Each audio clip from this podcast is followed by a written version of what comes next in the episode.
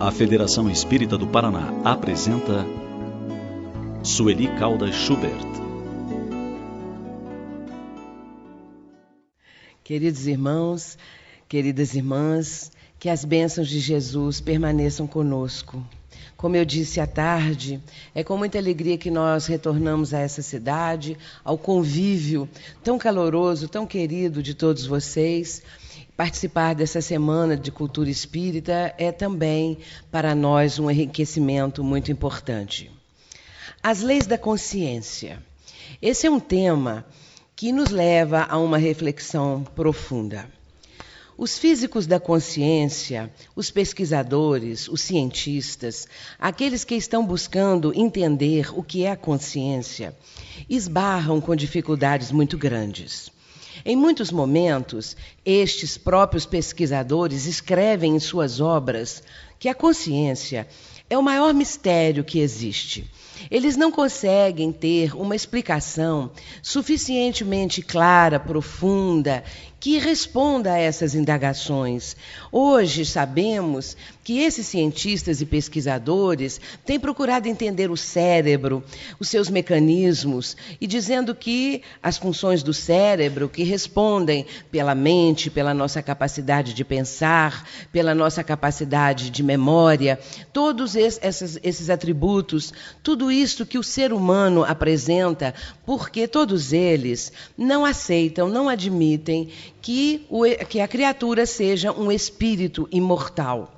A maior parte deles não aceita a existência de Deus, a continuidade da vida, e por isso a consciência, explicada única e exclusivamente pelas leis da matéria, explicada pelos implementos do cérebro, tentando ali, dentro dessa investigação, chegar a uma conclusão, a uma resposta, o que é, afinal de contas, a consciência isso não tem sido alcançado. Antônio Damasio, doutor Antônio Damasio, um respeitado é, psiquiatra português que reside há muitos anos nos Estados Unidos, escreveu um livro de quase 500 páginas, O Mistério da Consciência. Eu tive a oportunidade de ler este livro, procurando também verificar as explicações que ele apresenta com todo respeito, por ser uma pessoa de alto nível intelectual, de conquistas nessa área, é, assim, é, que extrapolam a qualquer tipo de conhecimento que eu possa ter. Nesse caso, Dr. Antônio Damásio, por não aceitar a existência de Deus, a continuidade da vida, por não acreditar, não aceitar que todos nós somos espíritos reencarnados, nesse caso, ele vai procurar explicar a consciência, neste livro, O Mistério da Consciência, ele vai procurar explicar segundo as leis da matéria, segundo explicações de, desse, dessa química que existe no cérebro. E nesse caso, depois de quase 500 páginas, ele continua dizendo que realmente a consciência é um mistério. Ainda há muita coisa a ser descoberta nesse campo.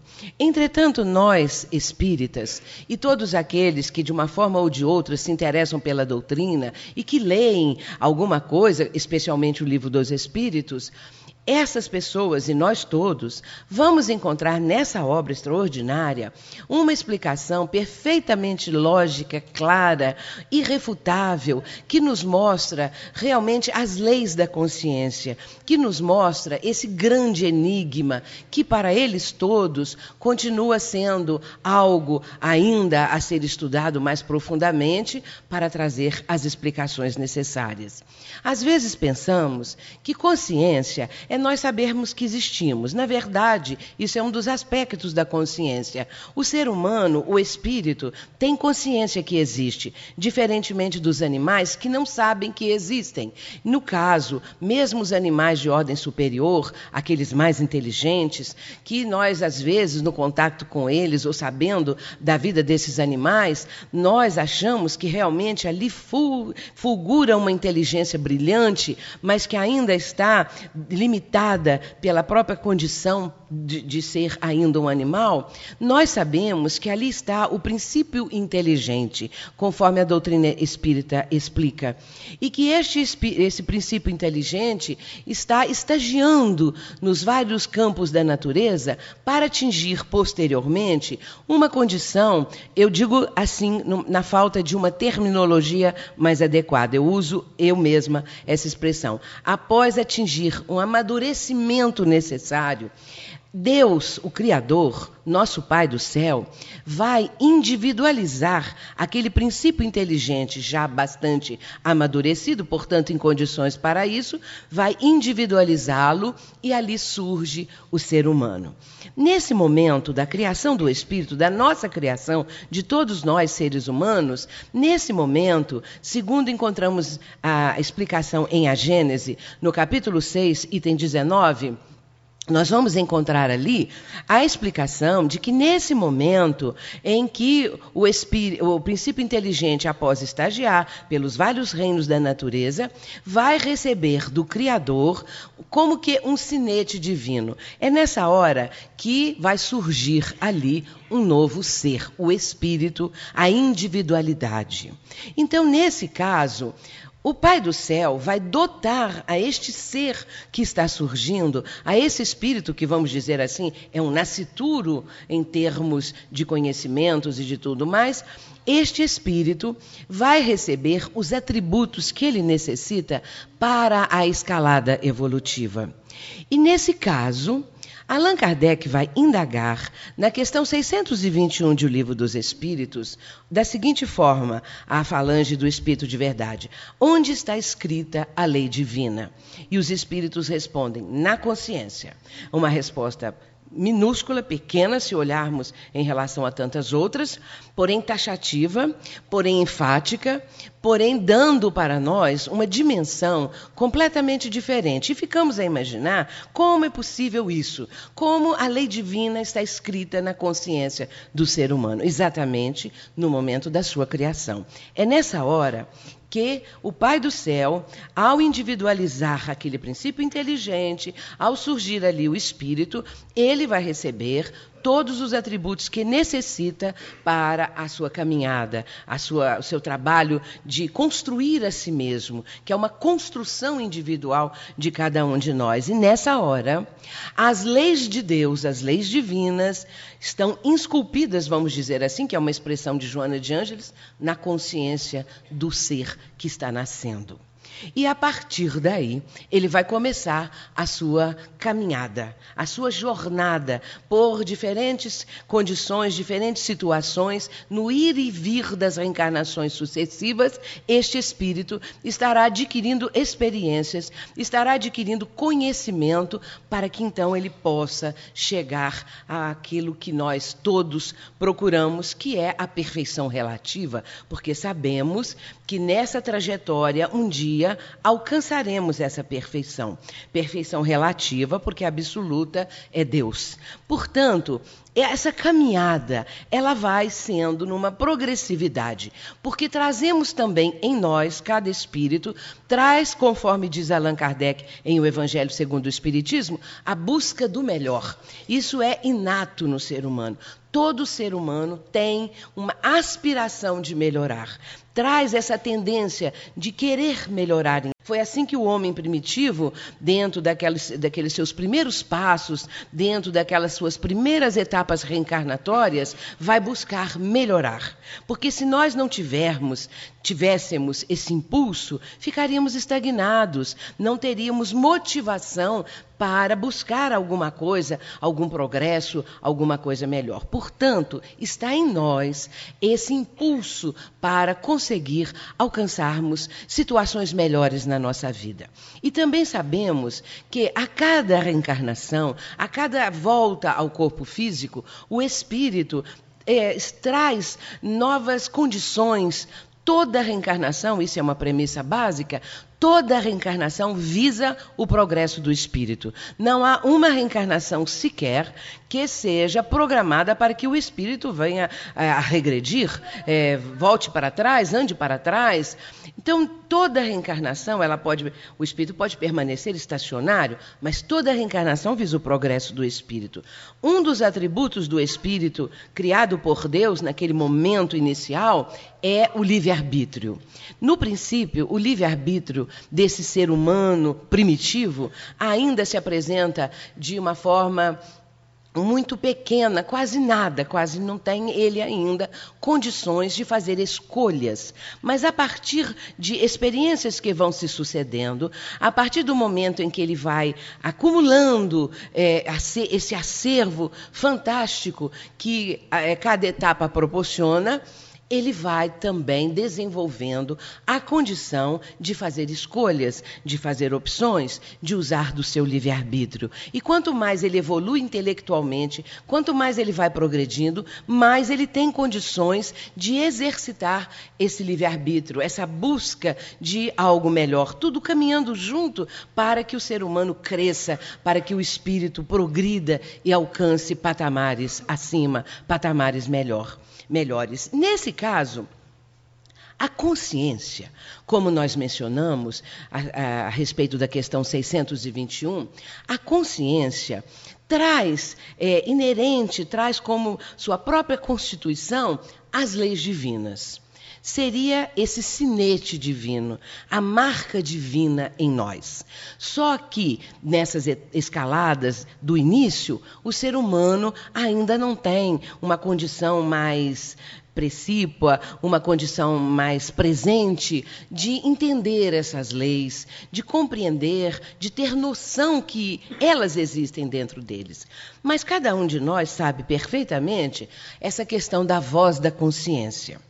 Hoje, nós temos um alto índice, digamos assim, de conhecimentos, porque, à medida que o ser humano foi progredindo, avançando intelectualmente, porque o progresso intelectual antecede ao progresso moral, na parte moral nós ainda estamos aquém, porém, intelectualmente, cada vez crescendo mais, cada vez aprimorando mais, este ser humano, nós todos, já temos consciência de que existe dentro de nós uma espécie de sensor, uma espécie de amigo, alguma coisa que em dados momentos nos censuram, nos mostram determinadas é, situações é, é, que vamos resolver, indecisões, dificuldades. Estamos, às vezes, né, num momento difícil de deliberarmos qual vai ser a nossa atitude e, de repente, como que ideias vão surgindo, como se uma voz falasse conosco. E quando queremos enveredar por caminhos escusos,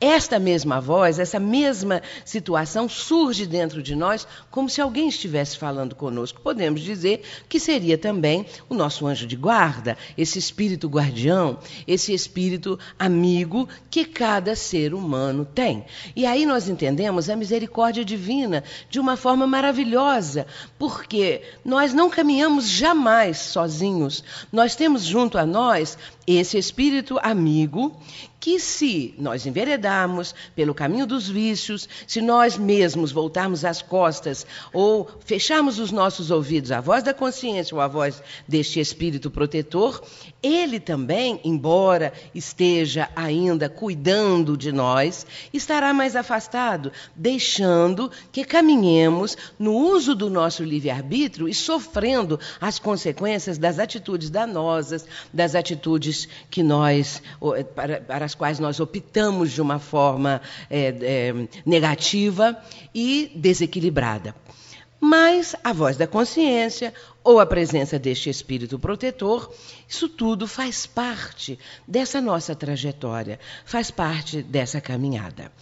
E Allan Kardec, além de tocar nessa questão 621 que nós mencionamos, ele vai apresentar exatamente na terceira parte do Livro dos Espíritos, a partir da questão 614, ele vai apresentar ali um estudo muito profundo através das perguntas muito bem elaboradas, profundas, porque pergunta profunda e bem elaborada propicia respostas do mesmo nível. Portanto, ele vai cercando o assunto para que nós possamos entender as leis morais. E é exatamente aí, a partir dessa questão 614, que ele começa a abordar o assunto. Porque, inicialmente, ele vai perguntar à falange do Espírito de Verdade o que significa a lei natural. E a resposta obtida foi que a lei natural é a lei divina. E o homem só é infeliz quando dela se afasta.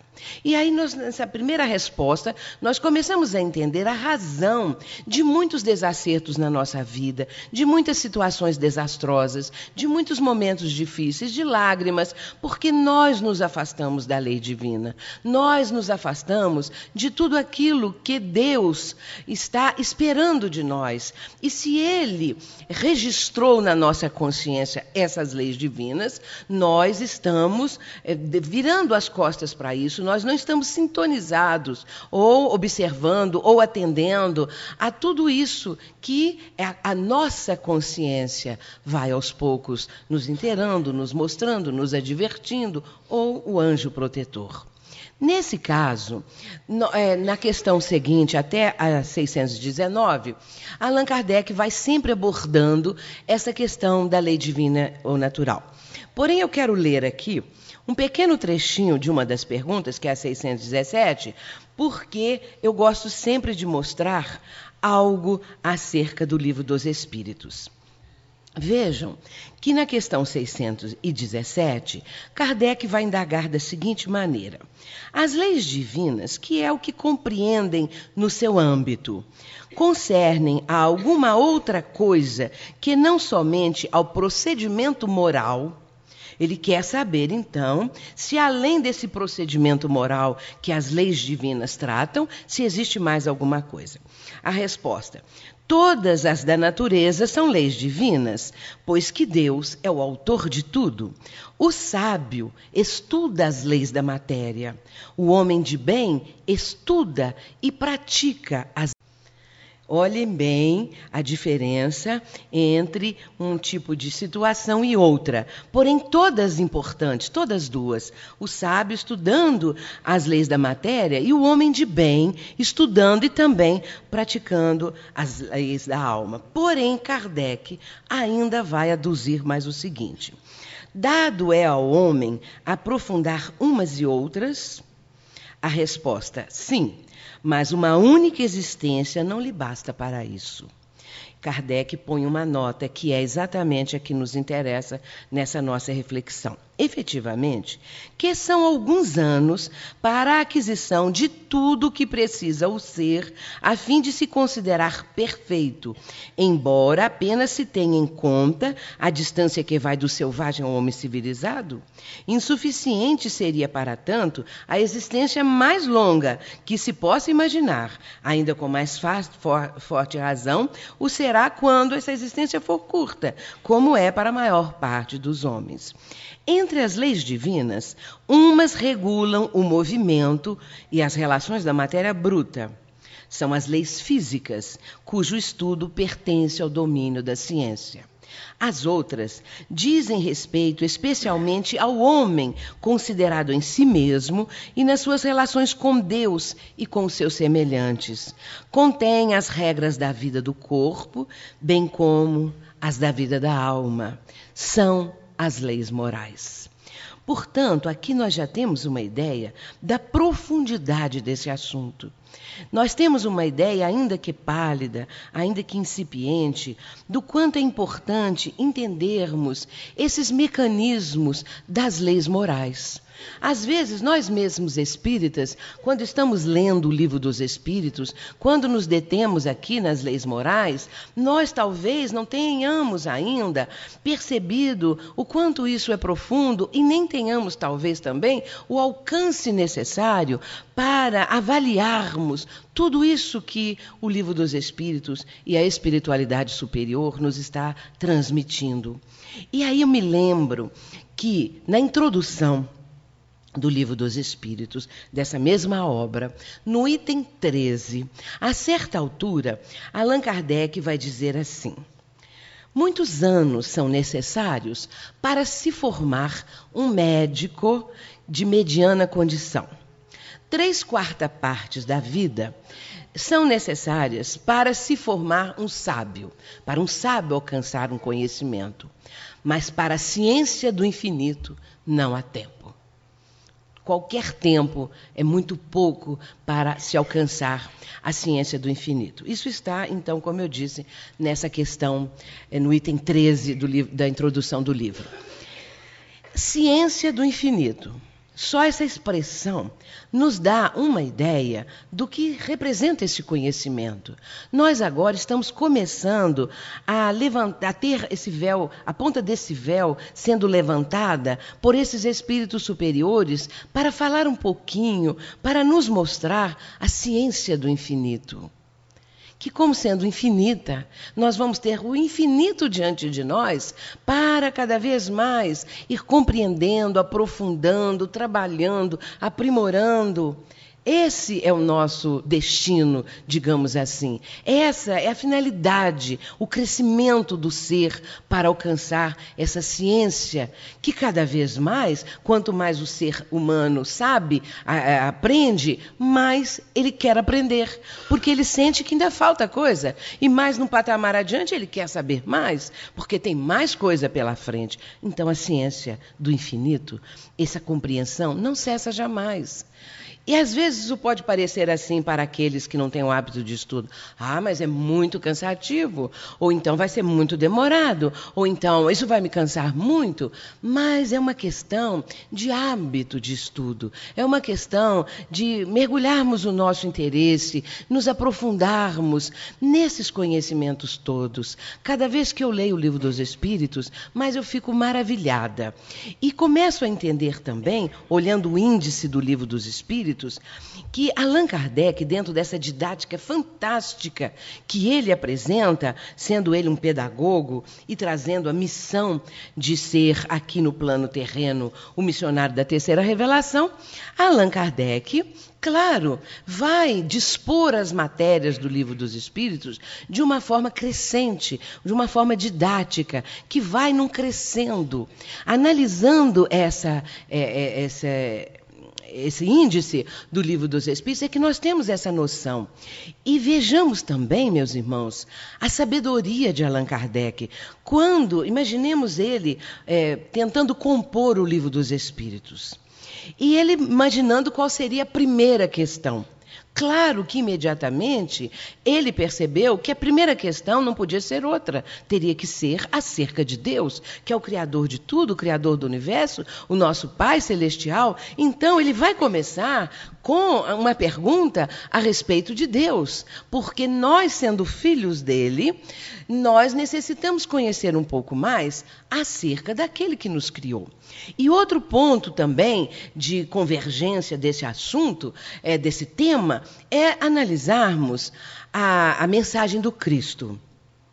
Se nós focarmos a nossa atenção na, nos conhecimentos, nos ensinamentos de Jesus, nós vamos observar que o ponto mais importante de tudo que ele ensinou foi a nova visão acerca de Deus. Não mais o Deus da lei mosaica, não mais o Deus cruel que condena os seus filhos ao inferno eterno, não mais aquele ser que é, privilegia alguns e condena o restante da humanidade. Deus, Jesus transmitiu para nós de uma forma totalmente diferente, como Pai magnânimo. E mais tarde, João, o evangelista, teria oportunidade de dizer: Deus é amor, sintetizando tudo, explicando tudo, porque nós estamos mergulhados no amor divino.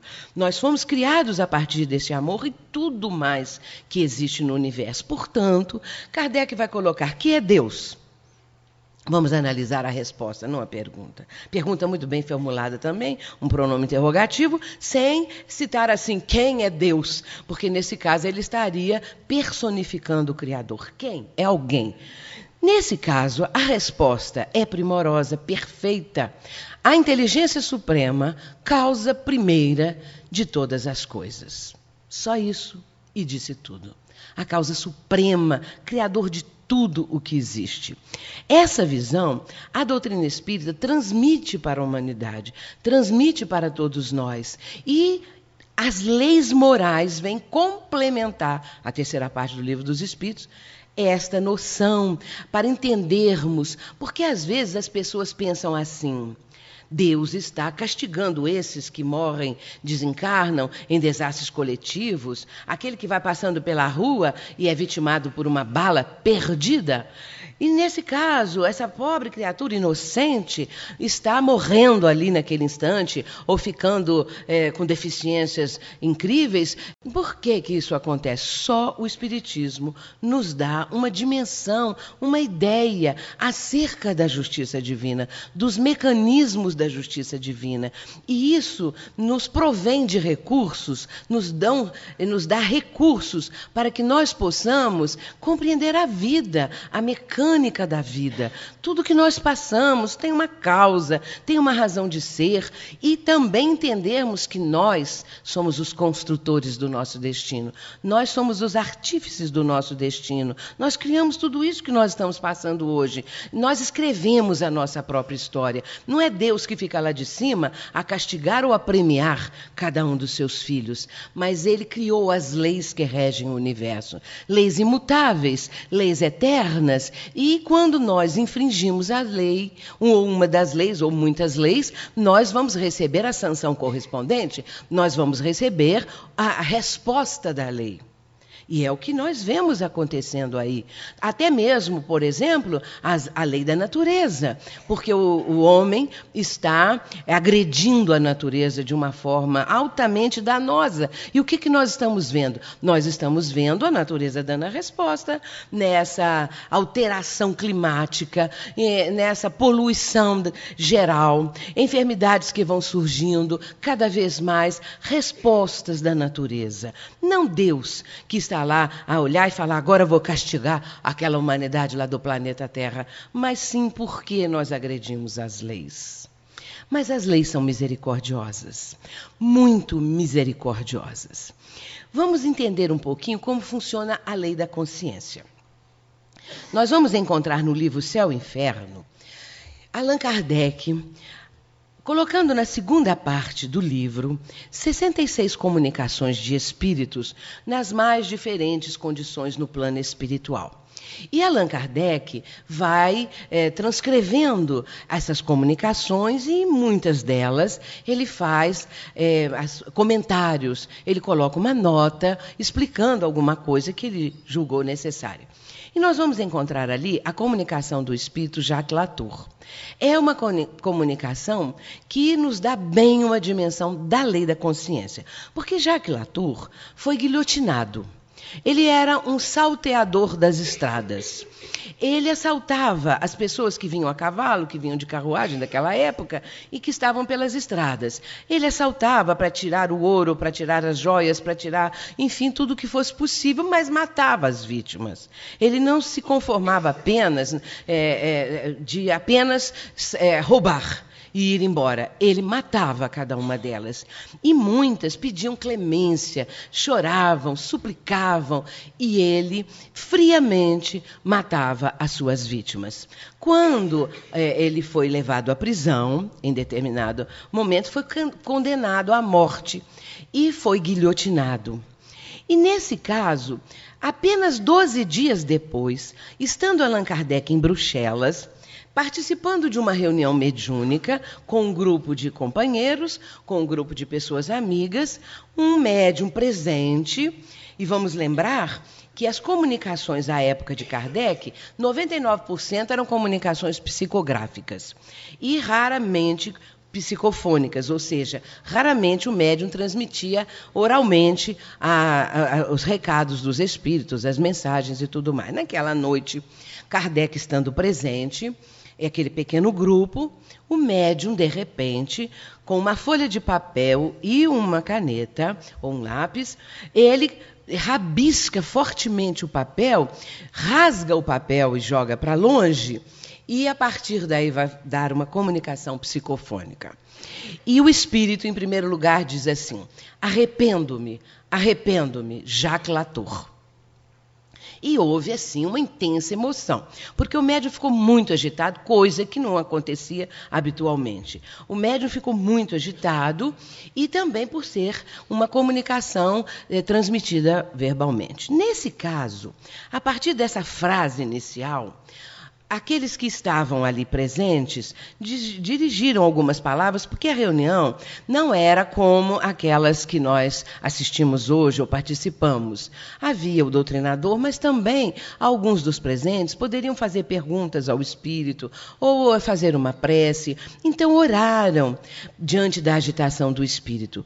E uma pessoa perguntou, não menciona-se Allan Kardec, o porquê dele estar ali, dele estar ali presente. Então ele disse o seguinte, que ele havia notado que a todas aquelas pessoas que estavam ali eram almas compassivas e que teriam compaixão da situação em que ele estava. E ele começa a narrar. Vejamos que é uma comunicação ímpar, singular, porque um espírito guilhotinado, nós sabemos que, é, olhando de uma forma é, normalmente, demoraria muito e muito tempo para conseguir dar uma comunicação.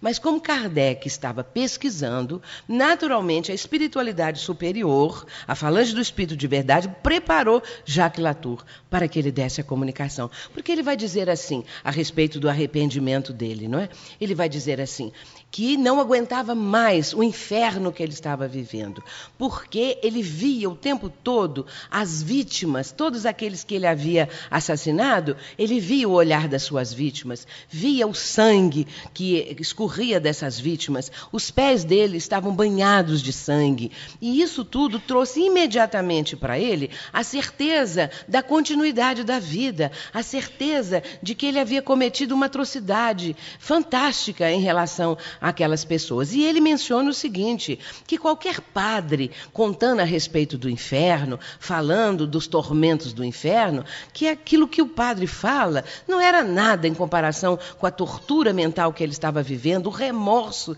que ele estava sentindo, porque ele sentiu dentro dele o remorso de ter feito aquilo tudo com aquelas pessoas, não apenas roubar, mas também matar de uma forma cruel.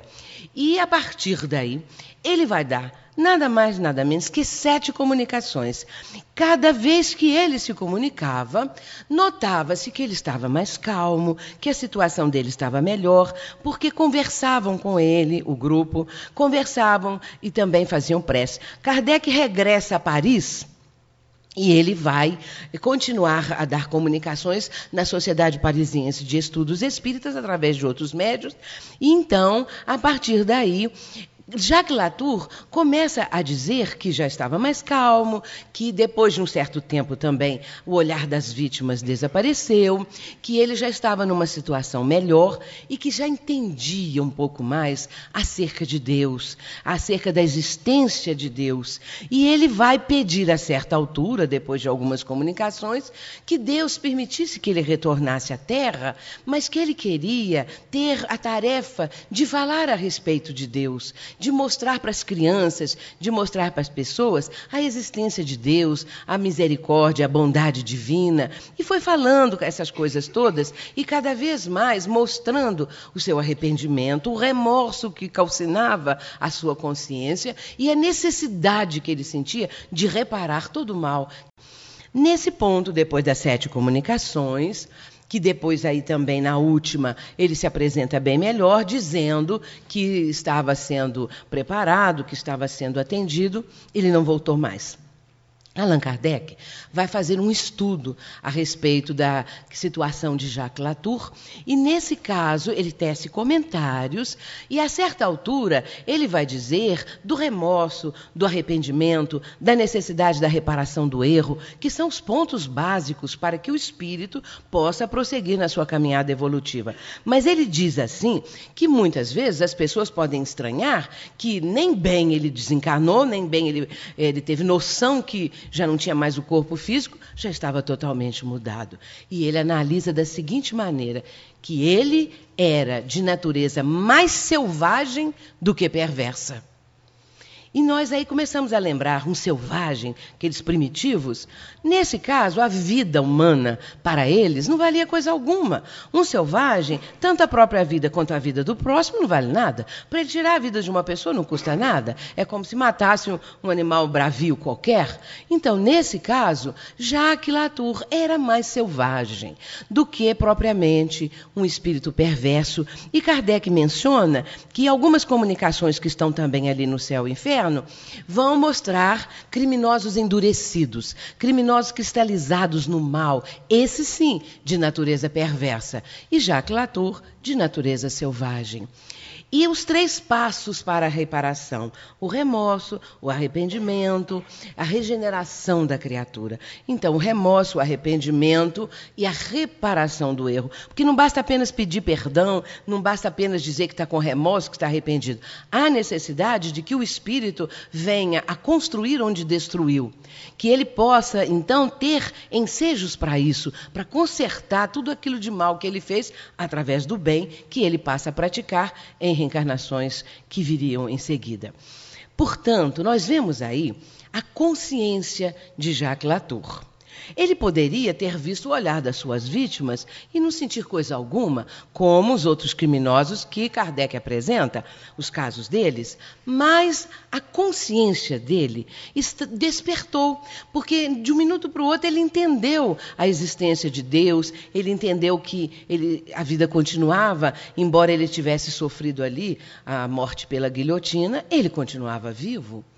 Portanto, a consciência é o sinal que nós temos em nós quando transgredimos a lei divina, como também quando nós fazemos alguma coisa acertada. A nossa consciência aprova, porque nós nos sentimos felizes de repente quando fazemos alguma coisa que julgamos construtiva, que trouxe felicidade para alguém. Nós sentimos então uma alegria interior e a partir daí nós vamos muitas vezes nos dedicar ao próximo, a alguma situação de benevolência, alguma coisa assim, ações altruísticas, porque sentimos que aquilo nos faz bem, porque o bem que nós fazemos nos faz bem, e tanto que o mal, e Divaldo sempre cita isso, Divaldo Franco, o mal que nós fazemos vai prejudicar a nós mesmos, o que torna a criatura infeliz é exatamente isso. Então a consciência vai sinalizar para nós. Mas aí há um ponto também que merece ser é, refletido, que merece ser mencionado.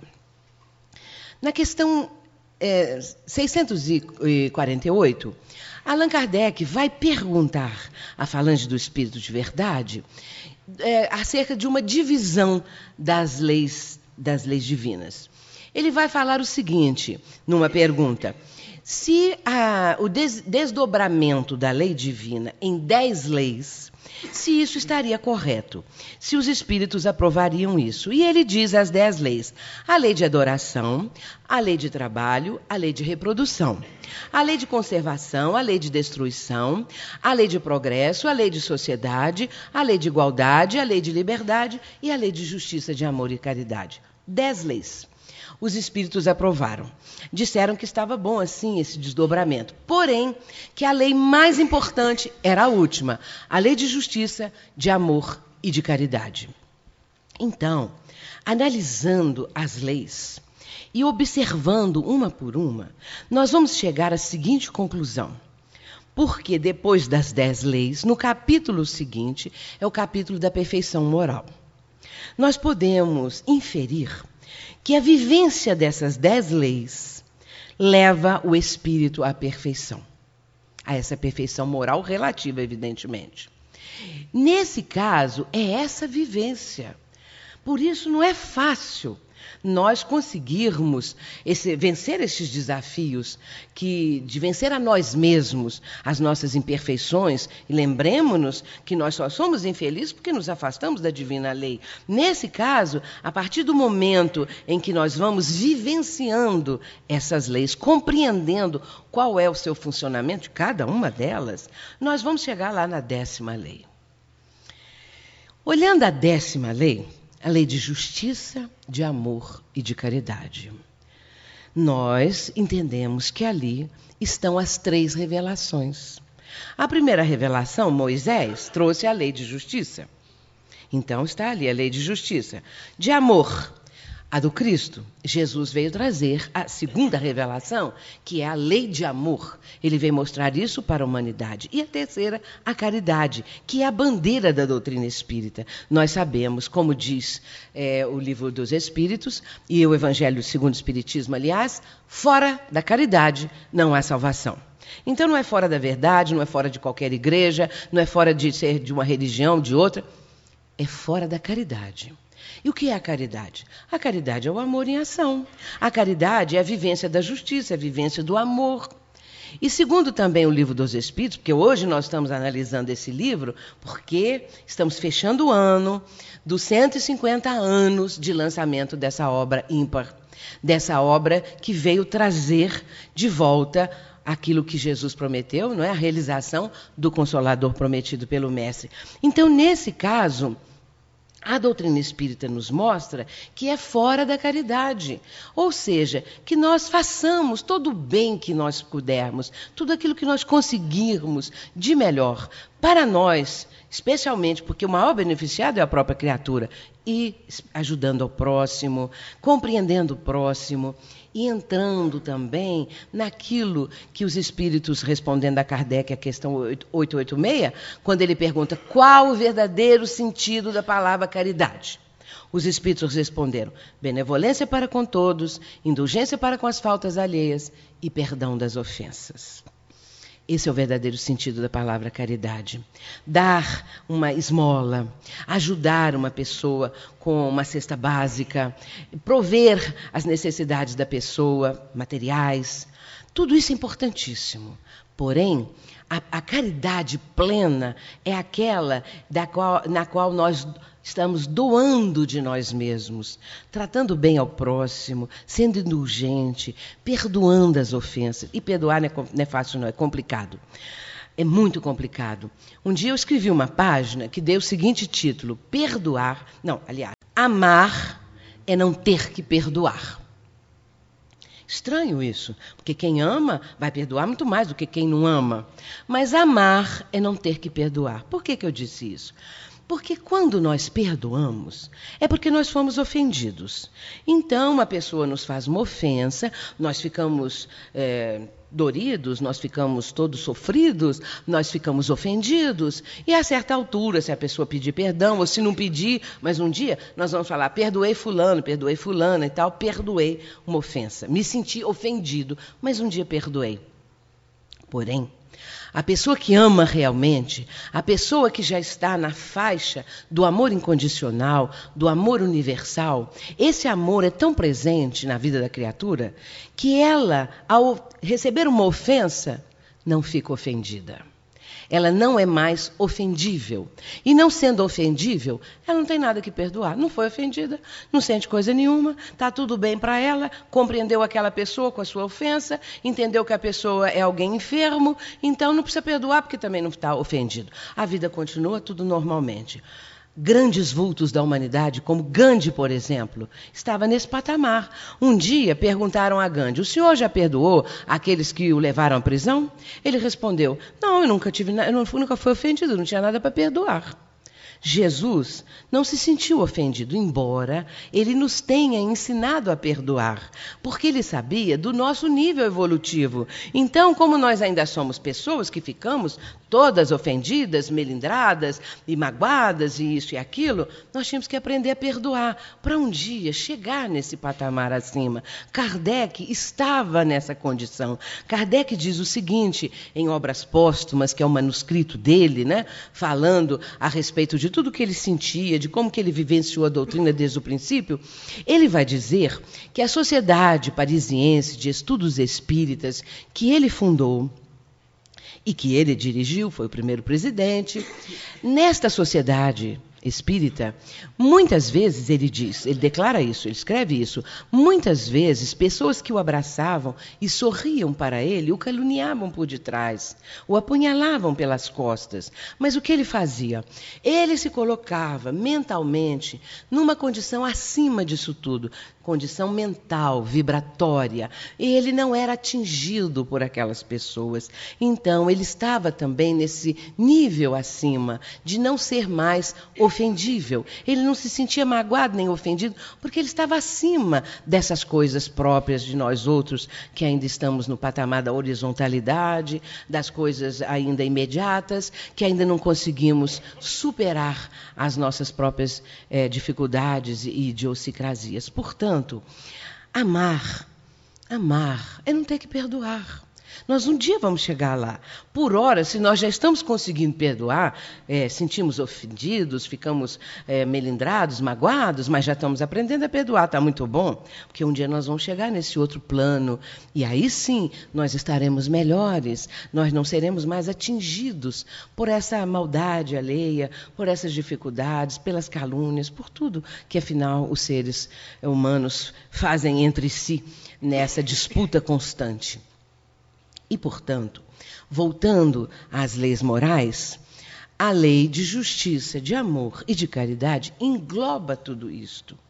E nos mostra aquela necessidade de sermos cada dia mais justos, sermos cada dia mais amorosos, aprendendo a exercitar o amor, esse exercício de amar ao próximo, que é uma coisa muito bela, que é uma, uma questão assim de vida tão nos dá tanta felicidade isso, é coisa tão boa que nós vamos nos sentindo cada vez mais felizes.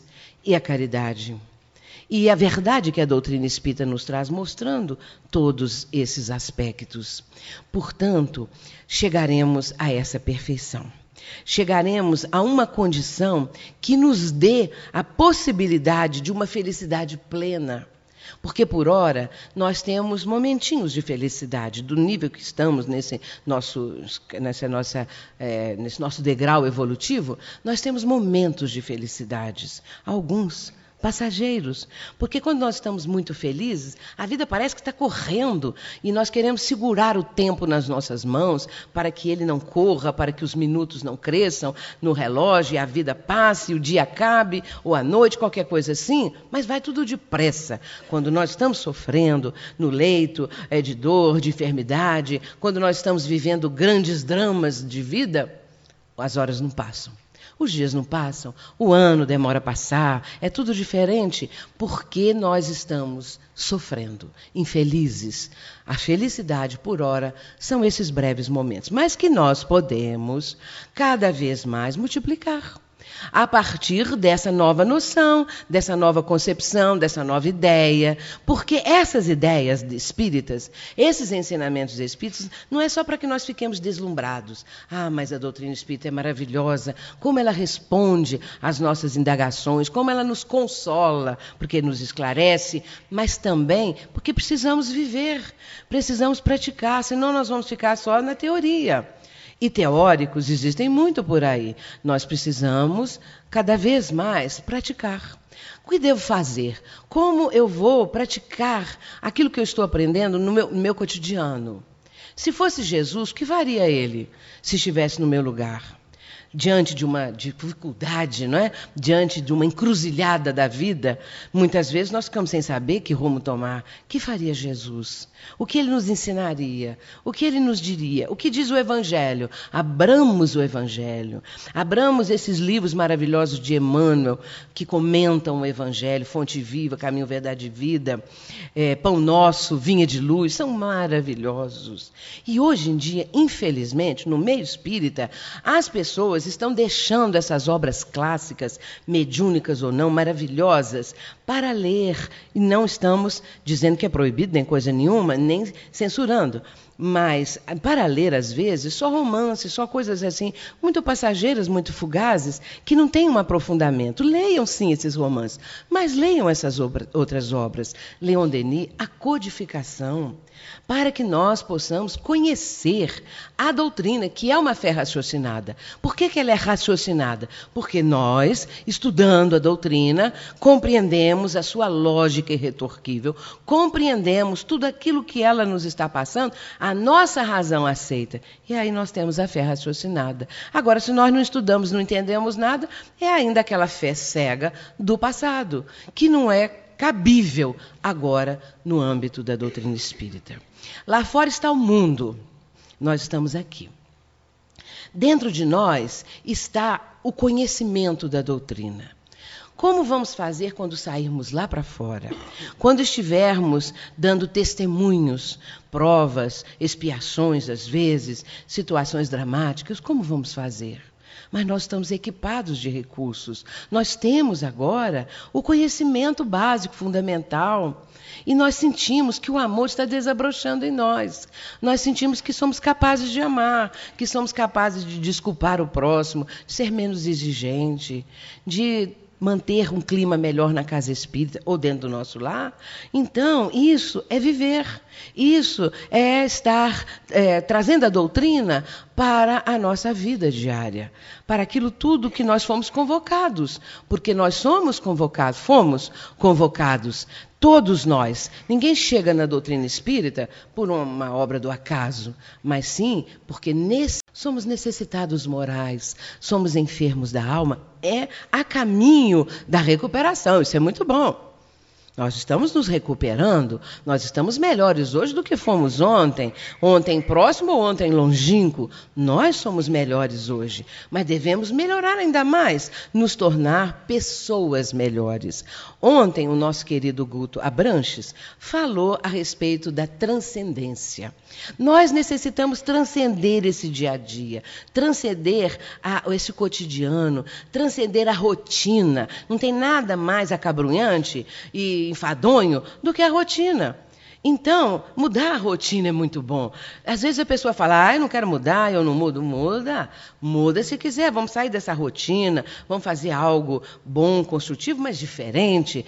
Então, assim é que nós vamos transcendendo além dos limites da vida física, que é esse impulso de verticalidade que nós precisamos é, dar esse salto. É um salto qualitativo, essa busca do melhor. Então, é uma busca de verticalidade.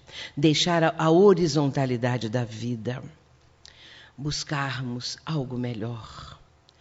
Um dia, Jesus estava se despedindo dos discípulos. Quem narra isso é João, no capítulo 13. O capítulo 13 de João é, na parte final, aquele momento da cerimônia do lava-pés. Jesus está ali com os doze, em torno de uma grande mesa. Mas, de repente, ele tem um gesto inusitado.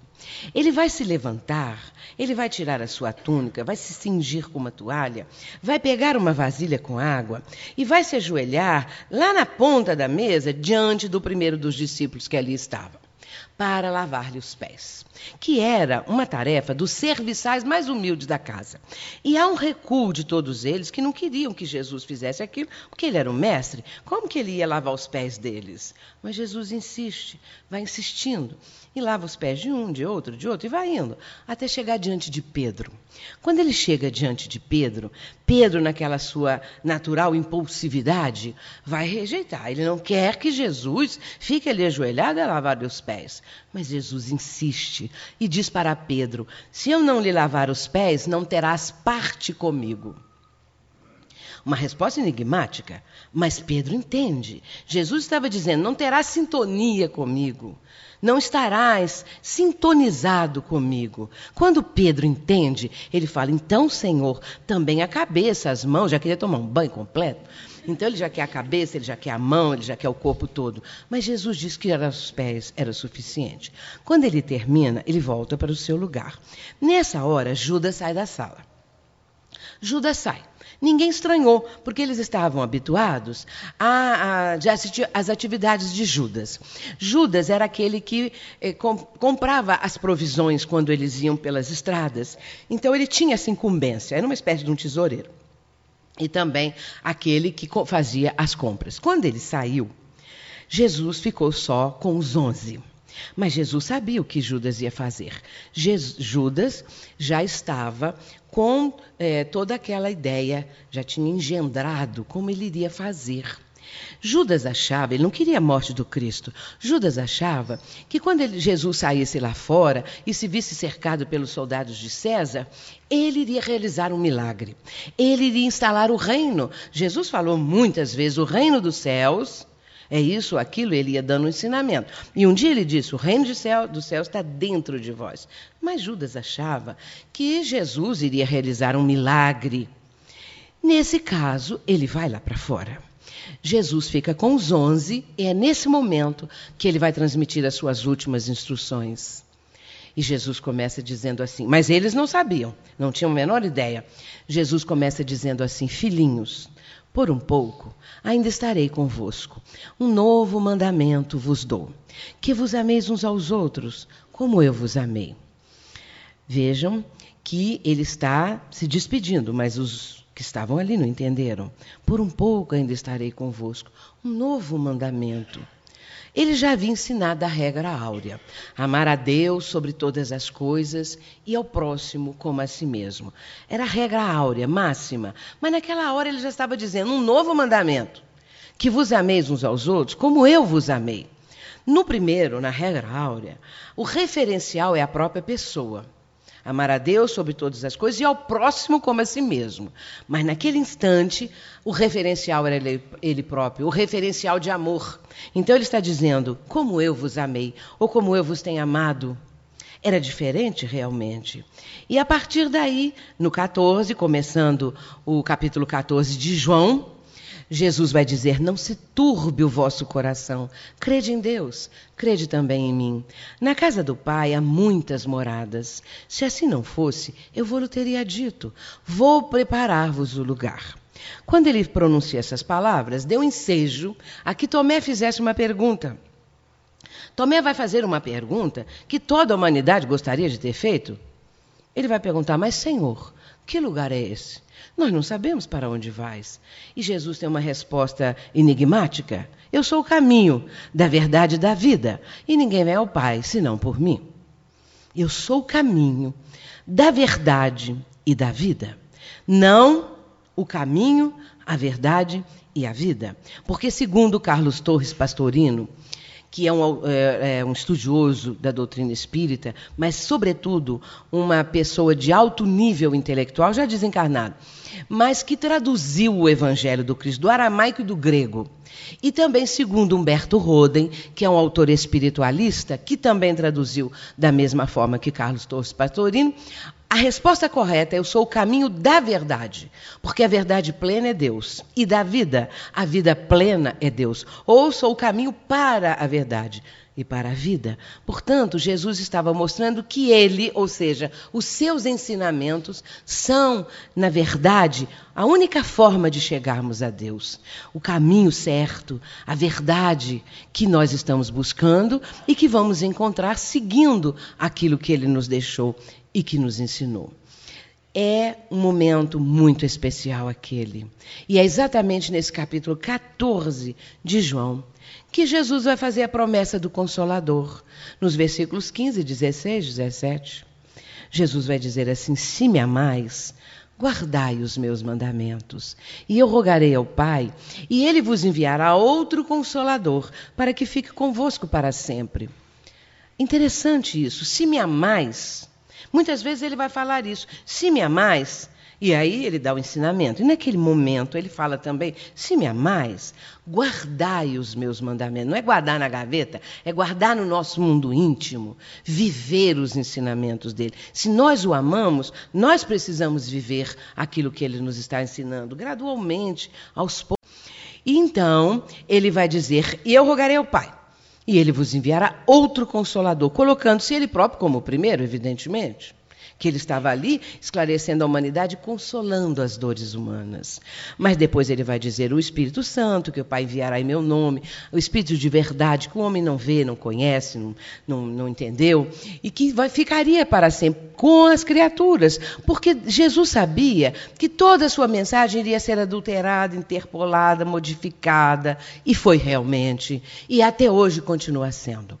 Porque hoje em dia, as novas traduções que estão sendo feitas por essas religiões que existem agora, essas traduções cada vez mais estão mudando, modificando.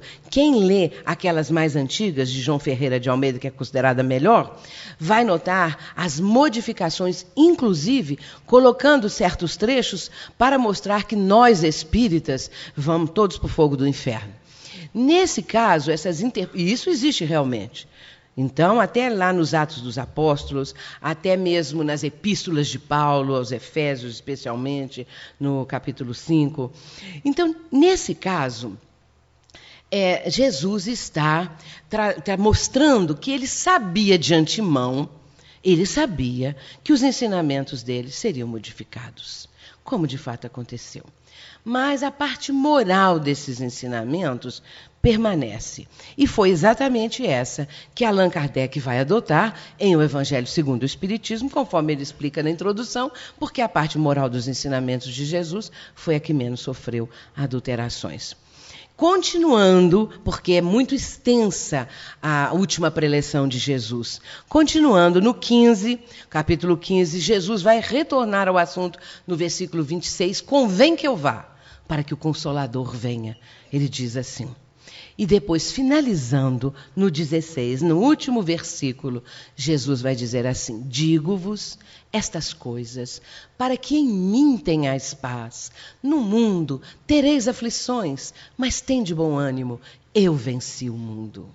Isso é fantástico, essa frase, esse versículo. É simplesmente maravilhoso. Ele está dizendo: digo-vos estas coisas, quer dizer, tudo que ele havia ensinado até aquele momento, digo-vos isso tudo, para que em mim, ou seja, nos meus ensinamentos, encontreis a paz. Nós só vamos encontrar a paz, meus irmãos, nos ensinamentos do Cristo, na vivência desses ensinamentos, porque é isso que o mundo está precisando.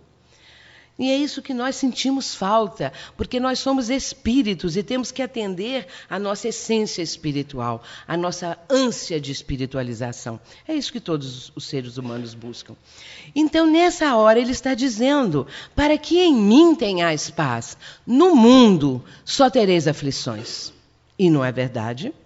É isso. Porque se nós priorizarmos a horizontalidade da vida, nós só vamos ter aflições, problemas, desilusões, nós vamos enfrentar os desencontros. Se nós estivermos priorizando a vida material, a vida física, nós vamos nos desiludir, vamos chorar lágrimas amargas. Por isso ele diz: no mundo tereis aflições, mas tem de bom ânimo.